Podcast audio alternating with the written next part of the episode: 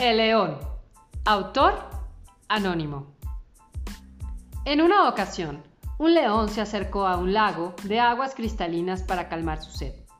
Al acercarse, vio su rostro reflejado y pensó, Oh, este lago debe ser de ese león.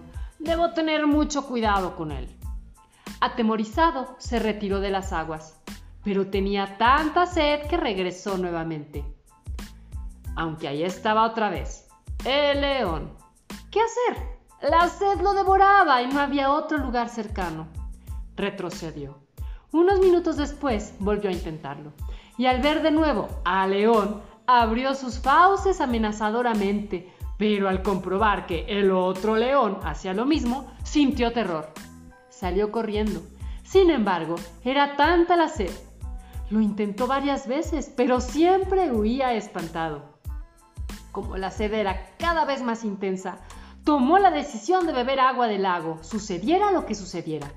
Así lo hizo. Entonces sucedió lo insospechado. Al meter la cabeza en las aguas, el león simplemente desapareció. Moraleja. Muchos de nuestros temores son imaginarios. Solo cuando los enfrentamos desaparecen. No dejemos que nuestra imaginación descontrolada usurpe el lugar de la realidad, ni nos perdamos en las creaciones y reflejos de nuestra propia mente.